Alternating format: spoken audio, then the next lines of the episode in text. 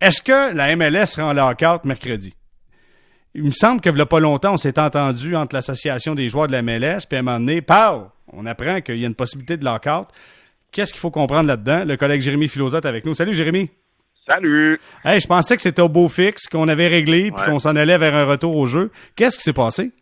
Ben, en fait, ce qui est arrivé, c'est que hier soir, on a eu un communiqué un peu ambigu de la MLS qui nous laissait sous-entendre que les joueurs avaient accepté les termes de l'entente euh, proposés par la MLS. Mais en fait, ce que les joueurs avaient accepté, c'est qu'ils s'étaient entendus entre eux pour euh, une contre-offre qu'ils allaient faire à la Ligue. Ils ont fait leur contre-offre, mais durant la nuit, les propriétaires ont rejeté cette offre-là et donc, euh, on se retrouve dans une impasse. Pourquoi on se retrouve dans une impasse? On se retrouve dans une impasse parce que l'année passée, ben, en fait, cette année, au mois de février, on est arrivé à une entente entre la MLS et euh, l'Association des joueurs pour une nouvelle convention collective, une belle convention qui c'était l'affaire de tout le monde, sauf que on n'a jamais eu le temps de mettre ça sur papier. La saison a débuté, on était encore en train de travailler sur s'assurer de, de, de, de, bien tout écrire la convention collective, et là arrive la crise.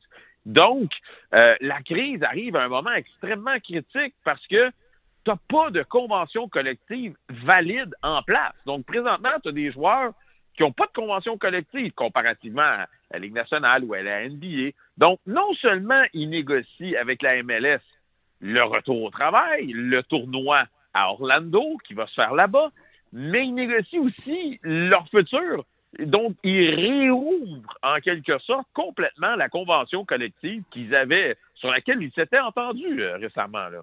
OK. Euh, pour bien comprendre, je, vais résumer ça, puis dis-moi si je me trompe. J'ai l'impression, puis là, c'est pas nécessairement ce qui se passe, mais mon, mon impression, puis je veux savoir si je suis dans le champ gauche. J'ai l'impression que la MLS, présentement, et ses franchises sont en train de regarder les joueurs de la MLS en leur disant, baissez votre salaire parce que la situation est difficile. Et si jamais il y a une deuxième vague, baissez encore votre salaire. Puis là, on va être, on va être en mesure un peu de, de jouer. Sinon, on pourra pas jouer cette année. C'est tout ça que je comprends. Ben, un petit peu, oui. Euh, je pense qu'en termes de salaire, on est pas mal sur la même longueur d'onde. Là. On a à peu près 1% de différence entre l'offre et la demande. Euh, les joueurs sont à 7 les, la Ligue est à 8 approximativement. Donc ça, je pense qu'il n'y a pas de problème à ce niveau-là. Le tournoi estival à Orlando pour la reprise des activités, encore là, je pense que les joueurs sont d'accord, la Ligue est d'accord. Mais comme tu viens de le mentionner, il y a quelques points qui accrochent, dont celui que tu viens de mentionner. C'est que la Ligue elle, elle, se dit, si on va signer cette nouvelle convention collective, nous, on veut avoir la certitude que s'il y a une deuxième vague, on peut revoir encore une fois peut-être les salaires des joueurs à la baisse. Euh, donc, les joueurs, eux, veulent se protéger en se disant, ben non, là, on a une entente, on va vivre avec.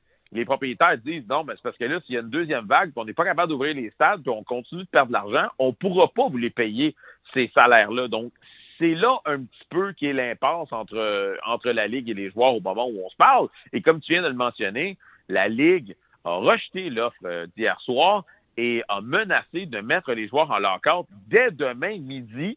Et là, ben, ce soir, on a appris que ça a été repoussé à mercredi midi. Dis-moi, euh, Jérémy, puis on va terminer là-dessus du côté de l'association des joueurs, il y a les super vedettes et il y a le reste. Est-ce que c'est le reste qu'on demande vraiment à baisser leur salaire parce que c'est le plus haut pourcentage de la masse salariale, en fait, la plus grande quantité de joueurs sur le, qui, qui pourrait euh, affecter la masse salariale, pas tant les vedettes, mais l'ensemble des autres joueurs, c'est à eux qu'on demande le plus là-dedans. Ben, écoute, originalement, dans la première proposition, on ne devait pas toucher les salaires des joueurs qui gagnent en bas de 100 000 mais présentement, le 7 ou 8 de, de diminution serait pour tout le monde, incluant les joueurs vedettes qui gagnent 5, 6, 7, 8 millions, euh, mais aussi celui qui gagne 75 000 donc, pour ces joueurs-là, euh, c'est beaucoup d'argent euh, à leur demander. Donc, on n'est pas tous sur la même page. Maintenant, ce matin, euh, au centre Nutrilait, il n'y a personne qui s'est présenté, euh, présenté pour les entraînements individuels. Dire qu'on s'est battu chez l'Impact jusqu'à la semaine passée pour obtenir le feu vert de la santé publique, là, la santé publique donne le feu vert et ce matin, ben, il n'y a personne au centre d'entraînement parce que les joueurs veulent faire pression sur euh, la MLS, veulent trouver un terrain d'entente. Écoute, juste le fait que ce soir, on est repoussé à mercredi, c'est déjà bon signe. Je pense que ce qu'on va finir par faire, c'est qu'on va se donner une date limite potentielle pour une deuxième vague. Et si on atteint cette date-là sans qu'il y ait une deuxième vague, on va pouvoir aller de l'avant quand même euh, normalement. Parce que c'est quand même, on peut le dire, la MLS et l'association des joueurs, en tout et partout, c'est pas parfait, mais la, la disons que l'esprit de travail est quand même très bon là, depuis les dernières années. Ben écoute, on souhaite un retour au jeu parce que dans des moments aussi difficiles qu'on vit présentement, entre autres en Amérique du Nord, avec la pandémie puis avec les événements euh, entourant le décès de George Floyd, euh, je pense, puis je le disais en introduction un peu plus tôt, je pense que le sport est un exutoire puis c'est une sortie de secours à la limite. On en a besoin juste pour se changer un peu euh, les idées. Bon ben Philo, je te remercie, je te souhaite une bonne soirée. Merci d'avoir été là aussi tardivement. Tu n'es un, pas, un gars qui se couche de bonheur, toi. Non, non, je suis pas un couche. Euh, tu as plus de chances de me pogner à 10h30 du soir qu'à 7h30 du matin. Ça, je te le garantis. Merci beaucoup. Merci, Philo. Bonne soirée. Allez, bye bye. Merci, au revoir. Jérémy Filosa qui nous parlait de l'encadre potentiel dans la MLS, mais on espère sincèrement qu'on soit en mesure de régler le tout. Euh, c'est jusqu'à mercredi midi euh, qu'on pourrait voir cette situation peut-être se résorber ou entrer en lockout du côté de la MLS.